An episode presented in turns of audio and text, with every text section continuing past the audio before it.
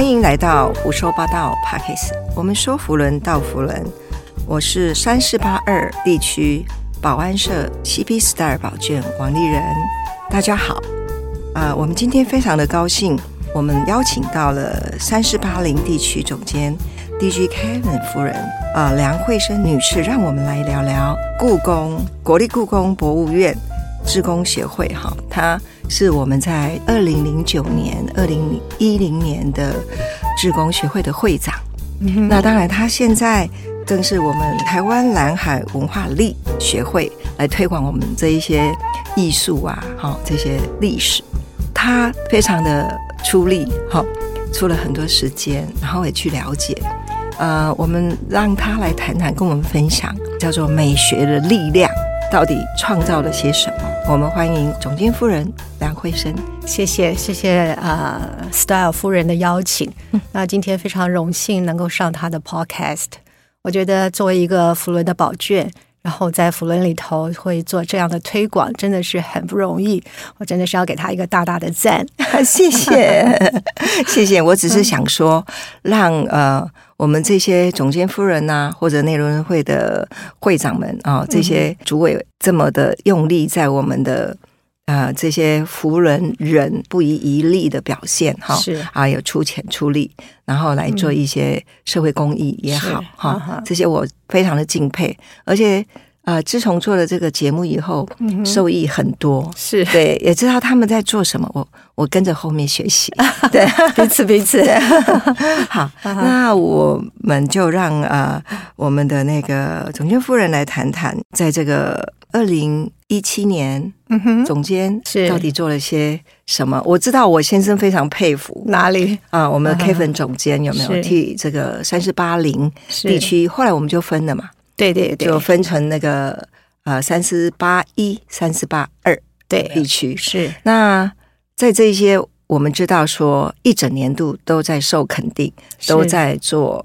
非常多的公益有没有？然后呢，凝聚这个夫人的力量向上发展。是我听听夫人们的分享，夫人的分享。嘿，其实呃，时间过得很快嘛。我现在是二零一六、二零一七年的总监，那时候呃，我们还是三四八零地区，那也是三四八零地区的呃最后的一任总监。对对对，因为在那个时候，三四八零地区已经非发展的非常好了。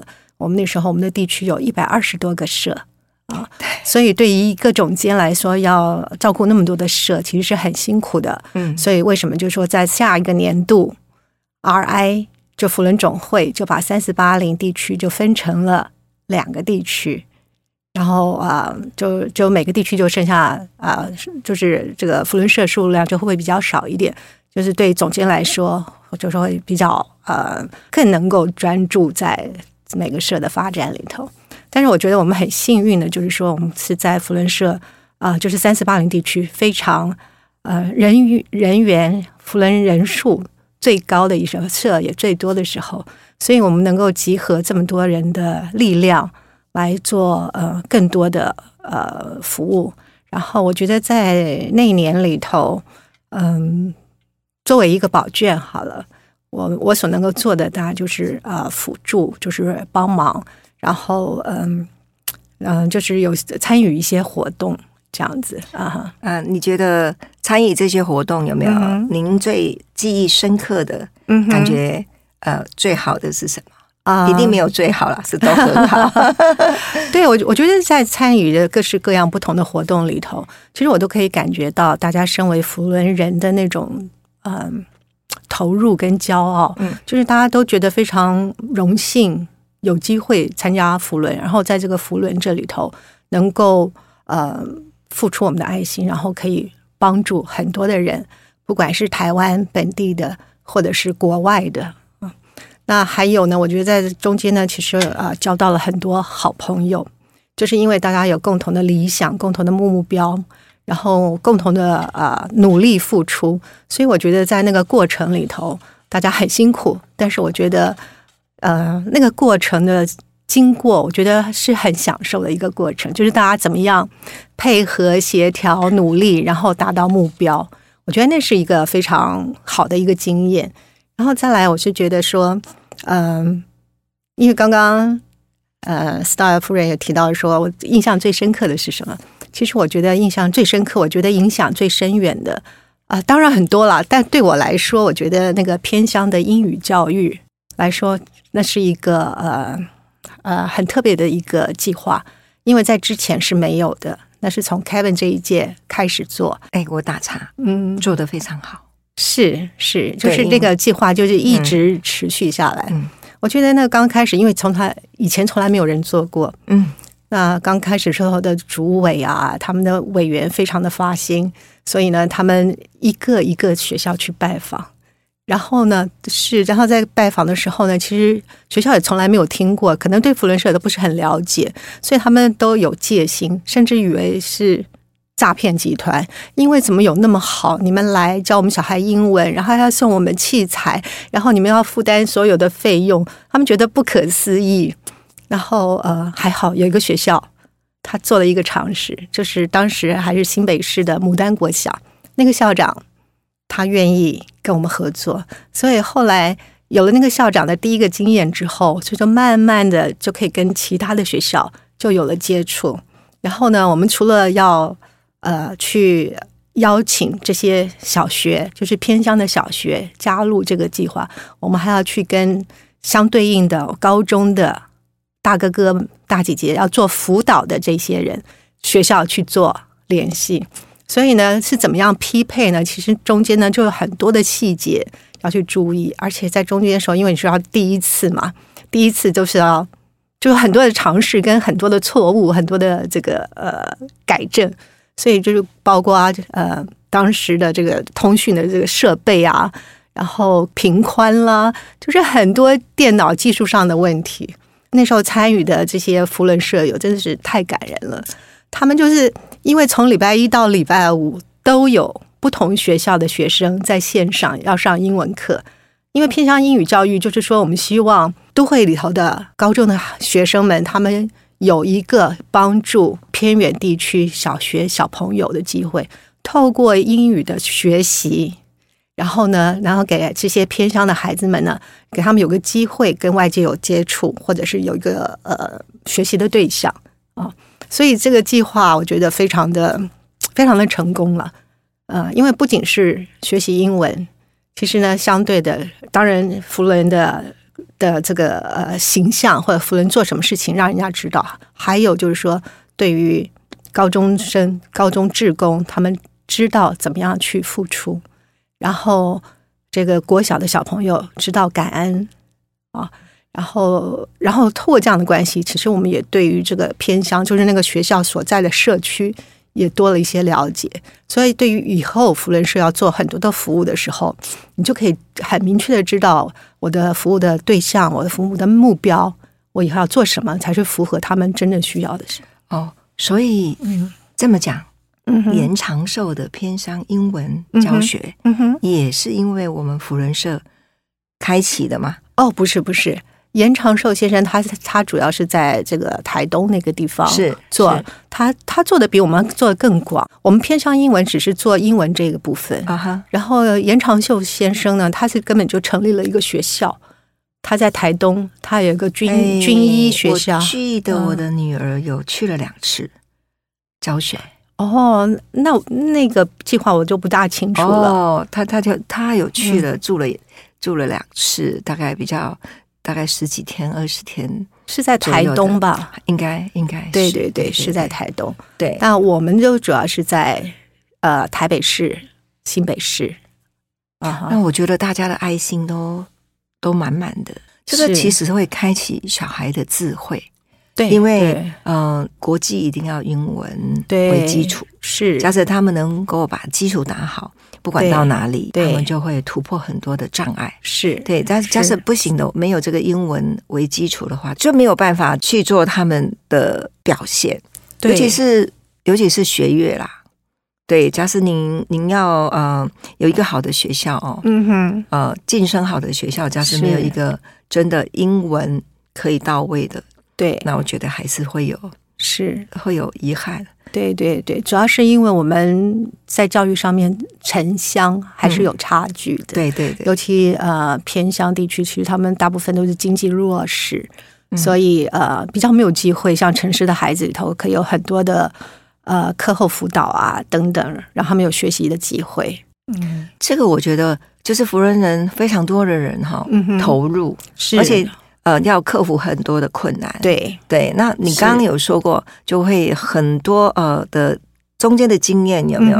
就要怎么去转换，怎么去排除？是对，那这个都是大家一起努力的。但是这个就是总监应该说他的成绩开启了这个开端，是这是很很重要的。对，那还能联系到现在，是就更重要。可见对，大家都是很认真的，没错。对，那那我们知道，就是说，呃，总监夫人哈，就是要请教你，就是呃，我相信您在这个故宫博物院，我们这么大的一个机构当了志工这么多年，也当了会长哈。是，那想问一下，就是如何应用美学智慧来创造这个特色？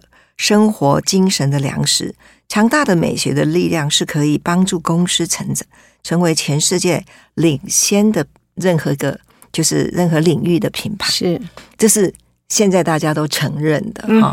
那所以自古至今哦，最能够表现那一些放在故宫博物院里面所有的艺品代表，每一个时代时期。哦，食衣住行娱乐哦，就是这一些教育国家兴盛是否都是来自根据这一些？因为我有听你演讲几次，好，谢谢啊。一个画，一个画里面的任何一个细节，是你都可以导出。比如说他们用的器皿是好，那代表是什么？是好，这个可以跟我们分享。您在那边已经已经都是得到非常多的粮食了，是是，可以跟我们分享吗？是是。嗯，其实我在故宫做职工已经二十多年了啊，啊，是二十多年，二十多年了。哦，对对对对对，我在民国八十七年就进入故宫。嗯，那我觉得在故宫里头就是一个大学校，就是充满了宝物、宝贝，很多的智慧。嗯，所以二十多年来呢，学习了非常非常多。所以也就是嗯，大概在十年前吧，我就觉得我这些东西应该要。就是我们所学的东西，应该需要有跟有有机会跟更多的人分享，所以我就成立了一个台湾蓝海文化力协会。呃，因为我们觉得故宫所收藏的文物，它就像一个时光胶囊，它把几千年前的人的生活，他们所制造的最精美的东西，都在那里头留下来。所以，我们透过文物，我们去了解文物，我们就可以认识。当时那些人，他们生活的状态，或者他们的科技，或者是他们的美呃美感啊，他们制作这些物品的技术，但是呢，它背后的呢，所呈现出来是当时的社会的氛围，当时的呃经济状况等等。所以，一个文物其实它背后的故事是非常的丰富啊。那呃，同样的这些文物呢，它所带来的这个背后所带来的文化的思想。也是透过文物，我们可以去了解的，嗯，所以我们就希望透过文物的介绍，然后带大家进入那个时代，而大家会发现，其实那个时代跟我们现在是很像的啊。我们现在生活还受到那个时代的影响，甚至我们的生活方式、我们说话的方式、我们所用的语言等等，哎，应该是哎，但是你看现在不是有那种时空有没有？是拍了很多影，对呀，对呀，是。穿越穿越这个古代跟现在有没有？应该也是从这里得到的。那个那些导演啊，那些制作啊，应该是从这边呃能够得到。但是你看被认同了，是被是很多认同。对，然后我们自己有没有做梦都会梦到，我们好像是以前或者自己觉得以前的那个现象。是，就我自己觉得，哎，好像也是。有人跟我说，哎，好像啊，你研发很多东西哦，你不是本科出身，你应该是以前的巫婆啊。对，那我记得我的小孩的国中老师，嗯哼，他说，假设要让一个小孩成绩很好，就把一些我们的呃历史通通丢给他们去读。是对，对。那他们在不管是语语言的成长哦，对，或者历史故事文化背景。对，他其实会成长非常的多。是。对，是。那假使说一个小孩，假使要就是说他在理工要非常好，有没有？嗯他也可以去看一下 Discovery，嗯哼，他的从小印象就非常的深刻。啊哈，我觉得我就说哇，那那就是丢很多的课外的这些读物给他们，对，不是只有学校的这些课本，是他其实是吸收进来，嗯哼，会诊会更好。因为我们主要是专注在呃中华文化方面，嗯就是刚刚您说的话，可能很多不同的领域，那我们也希望在中华文化这方面让孩子有接触的机会，而且其实不仅是孩子们，其实是我觉得啊、呃父母亲就是我们的大人也应该有多一些了解。我觉得常常嗯。我就听一个广告，他就说：“我们不是要制作音乐家，我们是要做音乐的家庭。”所以我觉得，当我们在为孩子去做，让他们教很多事情的时候，其实我们要给他们一个这样的环境。我意思就是说，如果家长他们自己本身对中华文化有一些了解、认识的时候，那孩子自然在那个氛围之下，他们也就会进入。所以，呃，我们在做中华文化的推广的时候，呃，教育是一个我们的重点。所以呢，我们大概会在透过不同的对象，然后提供一些呃不同的服务。比如说，我们会有课程，我们会有体验的机会，而且呢，我们也会有跟不同领域的结合。像我们可能会用课程，比如说我们最近故宫有一个展览，是关于这个闲情四事的啊哈，那就是包括喝茶啦、挂画啦、焚香啦啊这样的事情啊。那我们就会做一个活动，就是啊，我们先有一个讲座，介绍一下中国的茶文化、中国的香文化，然后呢，大家再请来这个参加的这个观众来宾，我们让他们实际动手去做香，已经开始了吗？已经开始了。什么时候？啊、我们我们就是呃，我们通常都是有人邀请我们啊、我们跟不同的单位合作，然后去办这样的课程。哇，嗯，要多少人才可以成型？我们大概二十个人。哦，对，如果你有一个团体有二十个人，然后你们对这样的活动嗯有兴趣的话，那我们啊、呃非常非常乐意去去做这个推广的事情哇，情。我好喜欢啊！你知道，嗯我好喜欢香。是，对，是。茶这个东西，因为我会有一点嗯喝茶会有咖啡因的心悸，是。所以有一点啊哈，害怕。是，但是但是香，我就应该也有收藏一些很多哦，香料。于呃香料，还有、嗯还有就是我们古代制香的那个沉香，哦，我非常非常的喜欢。是是，对，因为它香让我们脑袋里面的多巴胺分泌出来。分泌出来，加上我们还可以知道它怎么做的。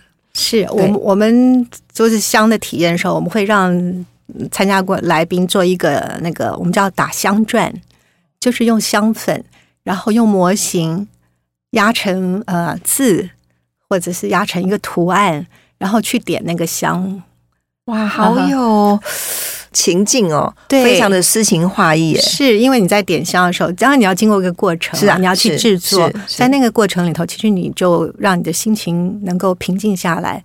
然后当你做好了之后，当你点上那个香的时候，你可以闻到那个香味，你也可以看到那个香缭袅袅缭绕的袅袅上升的那种感觉，我觉得是非常的呃非常好的一个体验，而。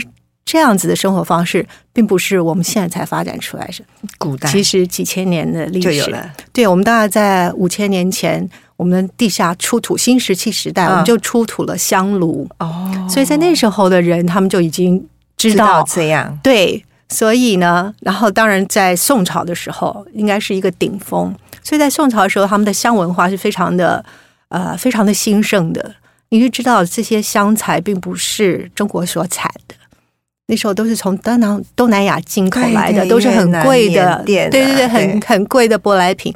但是在那个时候，在他们的生活里头，他们的香就用的非常的多，你可能很难以想象，他们会在吃饭的时候有专门的人到你的吃饭的饭店里头去帮你服务，帮你点香，哎，看你说，哎，你今天呃，客人来了，我就帮你点一个迎客香，然后你们要开始吃饭了，然后我再换另外一个香味。哇，对，所以在高档，那么高档，比我们现在还精致吧？对不对？是 是非常是哎，哪哪一个哪一个餐厅可以来学一下？这个一定是生意兴隆哦。是，啊，是啊，对所以他们那时候呃，就像说呃，他们还有道府服务，因为我刚刚说那个那个到府服务、哦，，对，因为刚刚说那个打香篆，对不对？哦呃，其实制作上其实是有一些技巧的，是是你不是说每个人随随便便都可以做出很复杂的花怎么样。有这样的老师？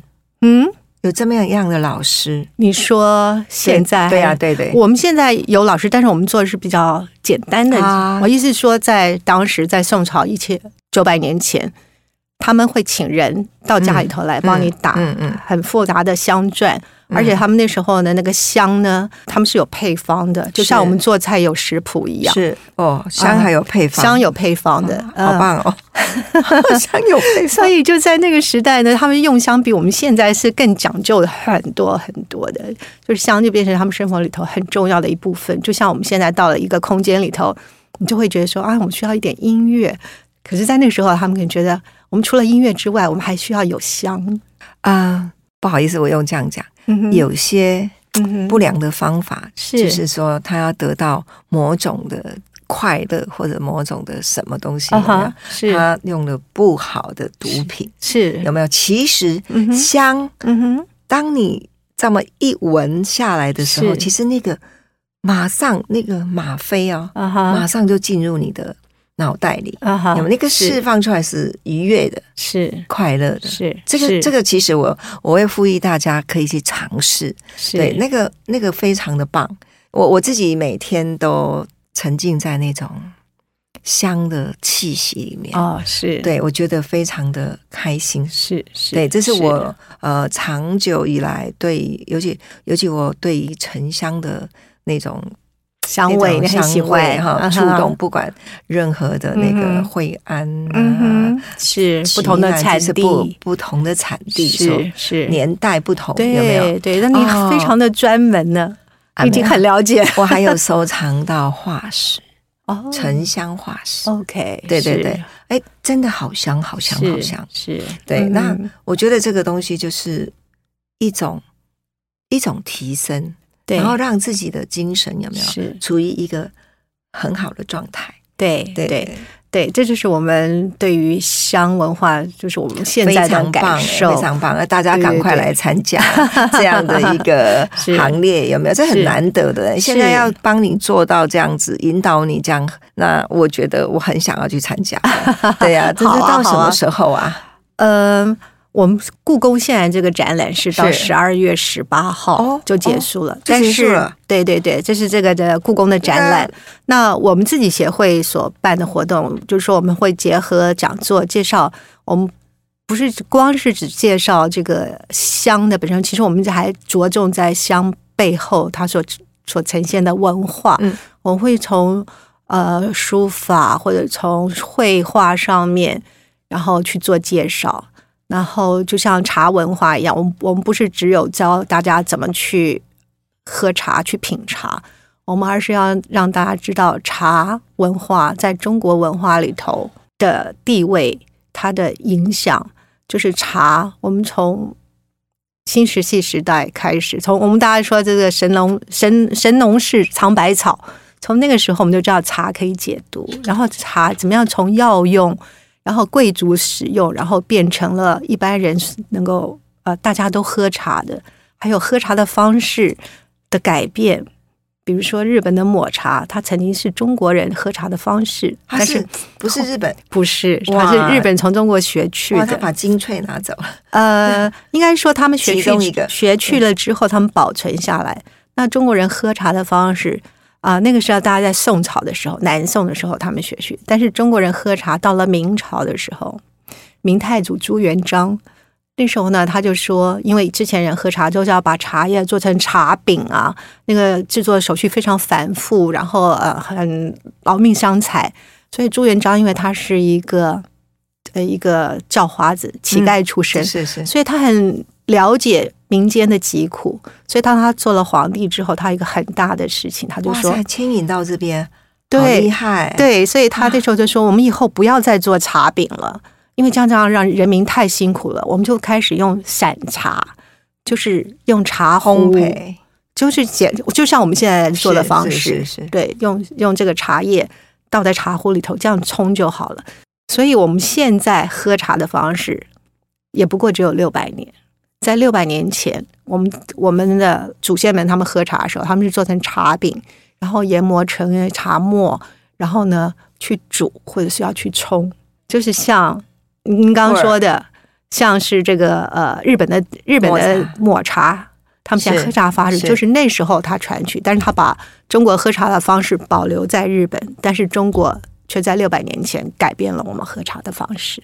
我我不知道，我有嗯跟、哼。跟风哈，嗯哼，呃，普洱茶、是。对 藏茶，是有没有？是。我莫名其妙的收一些藏茶，哦，对对对，但但是是藏茶其实是用来煮，对对，然后对对。呃呃配一些料，是，对，配一些是奶啊什么之类的，有没有？是，是。但呃，它其实假设说茶叶这个东西，其实真的是值得、很值得去研究它到底，因为里面还有黄金这些、嗯这些，假设说这是古老的茶，嗯但是我不知道真正制作的啊是是。怎么一个方式，是。我也没看过。嗯假设说，呃，能够知道它是怎么做的，嗯有没有，而不嗯是去收藏它而已，嗯有没有？去嗯哼。饮用它？嗯那那我觉得它的、那个、也是很有意思很有意思的，嗯。非常有意思，非常有意思。我觉得这就是文化能够对。牵动是。我们去说，哎，这个辛苦的。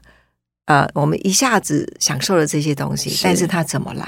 对对，这是其实还有一件很有意很有意思的事情，就是其实茶文化，茶的故乡是在中国，茶的故乡不是在中国，不是在东南亚、缅甸啊、不是那些地方都没有越南没有。是没有。没有茶、哦。茶的生产地最早就是在中国，那后来茶也是中国外销很大的一件一个外销品，因为别的地方都没有，尤其呢那个呃航海大发现之后，嗯，就十六世纪之后，就是西方非常爱中国的茶。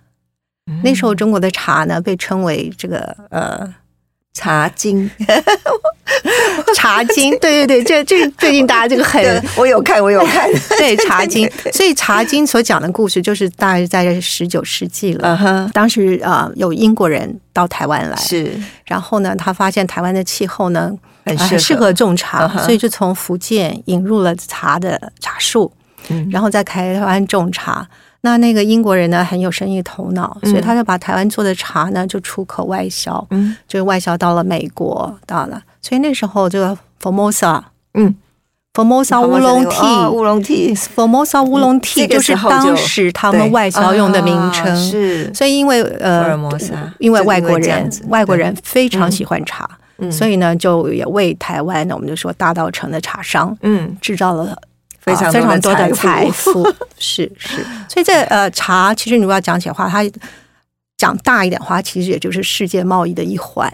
嗯我有在台南嗯哼，看一个那个小型的一个茶的，或者我们台湾这个茶的过程，有没有？嗯，那那个时候也是真的是航海很重要的一环、哦，对对对，出口很重要的赚很多外汇赚很多。外汇。对从那个时候开始，对，那再讲一个很有趣的事情是。